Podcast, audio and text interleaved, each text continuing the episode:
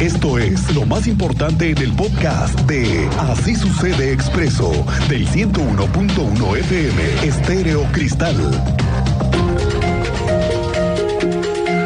Oiga, ¿qué le parece lo que acaba de suceder ayer en el Estadio Corregidora? Apenas es el segundo encuentro en el que se permite el ingreso de aficionados y resulta que hubo bronca en las tribunas.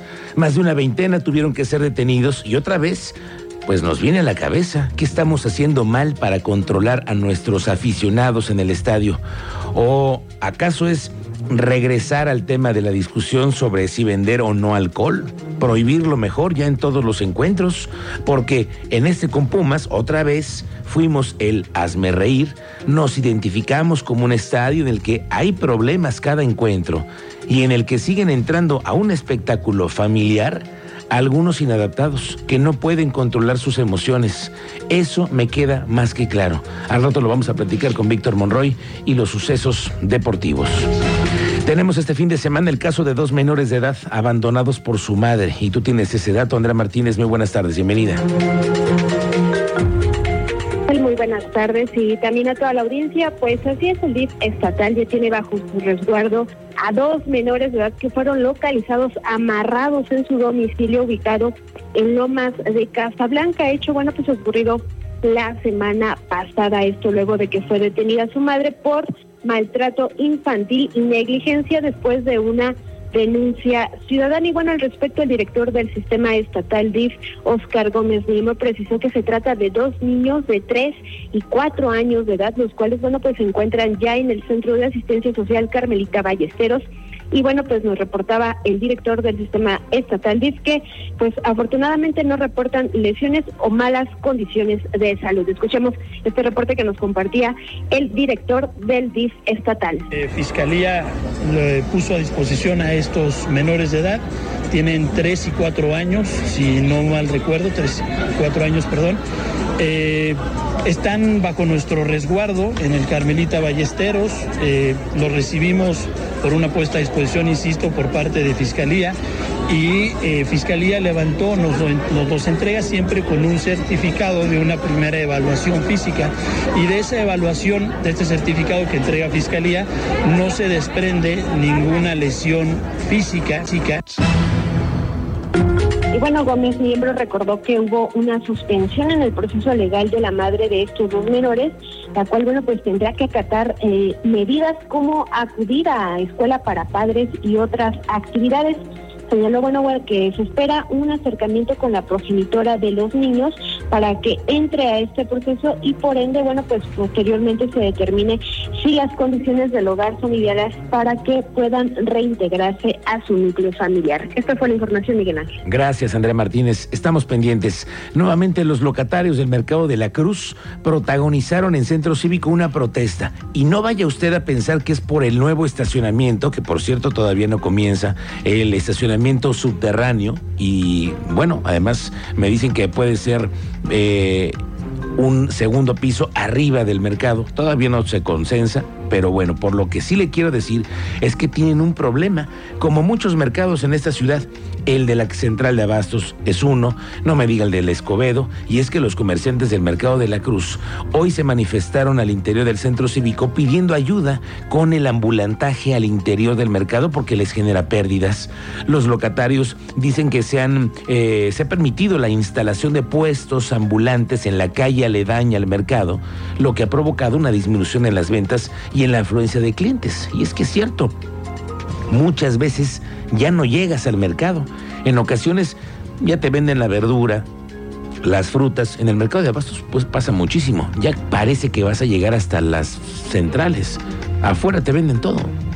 Es lo mismo, está sucediendo en muchas calles cercanas a los mercados y ya la gente, de por sí con el tráfico, pues se ahorra la entrada al mercado con esto. Los locatarios han solicitado a las autoridades municipales que se tomen medidas para controlar el ambulantaje y evitar que se instalen puestos al interior del mercado y solicitan mayor vigilancia también de la policía. Sí, mira, es un descontento por este, algunos compañeros, la mayoría de, verduras que están muy molestos por, por el ambulantaje este, que le han permitido venta a diestra y siniestra y al interior del mercado, afectando pues, no nada más a ese giro, sino a todo el mercado porque dan precios exorbitantes. Eh, tenemos esa problemática, pero pues la de dirección, normatividad, ni servicios públicos quiere meter las manos, entonces yo no yo, yo creo que aquí quien tiene que ejercer eh, presión somos nosotros como locatarios, pagando, pagando nuestros impuestos, este, pagando nuestra licencia municipal. La verdad es que es, es, es una lástima que, que tengamos tres años con este tema y no le puedan dar una solución. Bueno, pues ahí están las quejas de los comerciantes. Creo que serán de las primeras chambas de lo que ahora se dio en la Subsecretaría de Gobierno Municipal, que ya ves que hubo renovación recientemente en estas áreas, que son muy sensibles. ¿eh? Los locatarios, los comerciantes necesitan tener espacios abiertos y puertas abiertas con las autoridades para poder negociar este tipo de situaciones que estamos viendo. Vamos a ver qué pasa. Les mandamos un saludo a todos los locatarios del Mercado de la Cruz y los del Mercado de Abastos y los de Escobedo y los de Casablanca. Casablanca, los de Santa Mónica. A todos ellos, a los comerciantes que están arrancando esa semana, mucha suerte, aquí estamos con ustedes. Oiga, pues con el inicio de la temporada de vacaciones de Semana Santa tenemos varios reportes importantes que atender. Uno, los bordos y presas que con el calor, bueno, pues se le antoja mucho más a la gente y llegan los problemas de ahogamientos. Y dos, el turismo que está llegando por miles, al ser un destino muy tranquilo y buen ambiente, eso sí con tráfico, Querétaro es un destino muy socorrido para los capitalinos y los alrededores. Y le doy, por ejemplo, lo que está desarrollando ya, eh, que está listo para visitar, que es el Distrito Corregidora, un nuevo espacio para conocer la pirámide del pueblito y toda la serie de museos y colecciones artísticas que se están ofreciendo actualmente para desarrollar una nueva zona turística de Querétaro. Otra es la de Bernal. Aquí, por ejemplo, la presidenta municipal de Ezequiel Montes, Lupita Pérez, informó que solo en el pueblo mágico de Bernal esperan una afluencia de 70 mil visitantes durante este periodo de vacaciones de Semana Santa. Esperamos una ocupación hotelera de entre el 85 y 90% de ocupación hotelera y una muy buena derrama económica, pues se concentra la mayoría de nuestros visitantes en la delegación de Bernal, en los viñedos, que igual tienen preparados sus propios eventos, y en la delegación de Via Progreso, eh, sobre todo en el área gastronómica. Por su parte, Protección Civil se reportó con todos los sistemas de los 18 municipios con una alerta máxima para verificar que no existan situaciones de riesgo, ni con turistas, ni con las actividades religiosas que se acercan. De todas las coordinaciones estatales y en el caso de Querétaro tenemos una coordinación, la verdad, muy viva con todos los directores, con todas las direcciones de protección civil municipales. Tenemos muy buen enlace, los grupos voluntarios siempre están dispuestos a, trabajar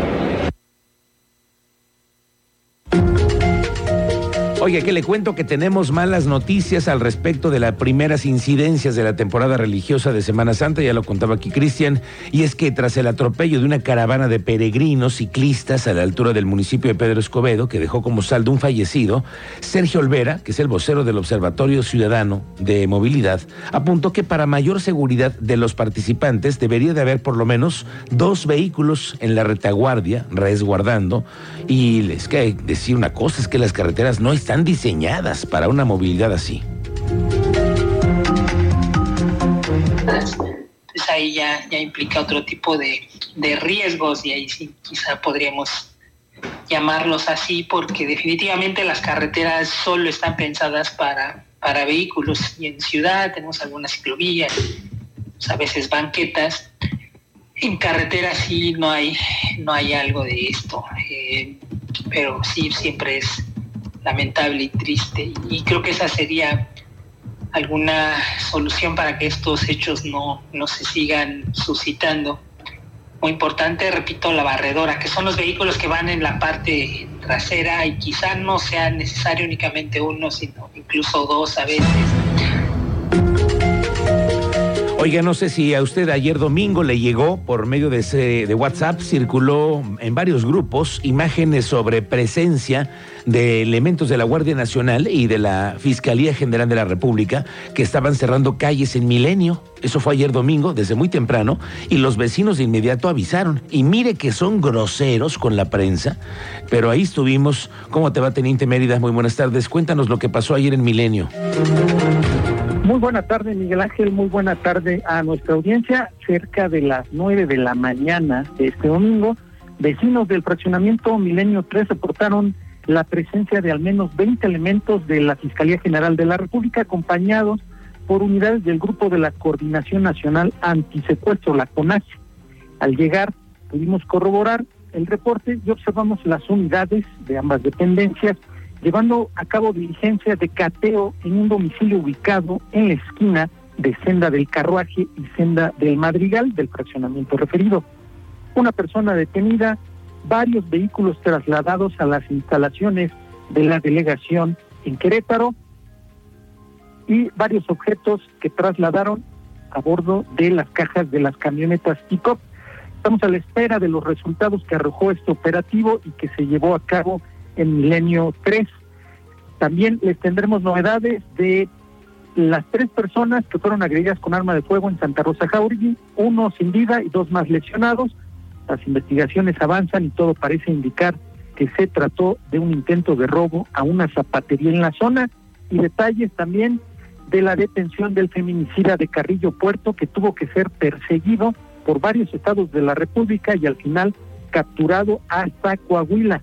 Detalles más adelante, Miguel Ángel. Gracias, Teniente Mérida. Estamos pendientes contigo. Aquí le va esta nueva del transporte público, porque están por iniciar las modificaciones a otra zona de la ciudad, en las rutas y en las frecuencias. Y ahora tiene que ver con Bolaños, La Pradera y estas zonas que están muy, muy pobladas, Lomas del Marqués, otras más. Bueno, la subida al campanario. El próximo 15 de abril iniciará la intervención de la cuarta etapa de estandarización de frecuencias por parte de la Agencia de Movilidad Estatal de Querétaro. El perímetro, le digo Hércules, Bolaños, Menchaca, va a ser ahora todo esto modificado. Habla Gerardo Cuanalo Santos, el director de esta agencia. Trabajando en ese sentido, estamos programando la, la, cuarta etapa del programa de estandarización de frecuencias para iniciar el 15 de abril. Este, y seguramente estaremos poniendo en, en, este, en acción algunas nuevas rutas con coberturas. Para este 15 de abril, ¿qué modificaciones habrá? Nada más para. Hablando de que estaremos entrando a la zona de Hércules, la zona de Menchaca y Bolaños. Este, estaremos interviniendo nueve rutas eh, para poder justamente ir modificando este, con este programa de estandarización de frecuencias en esta cuarta zona que estaremos haciendo.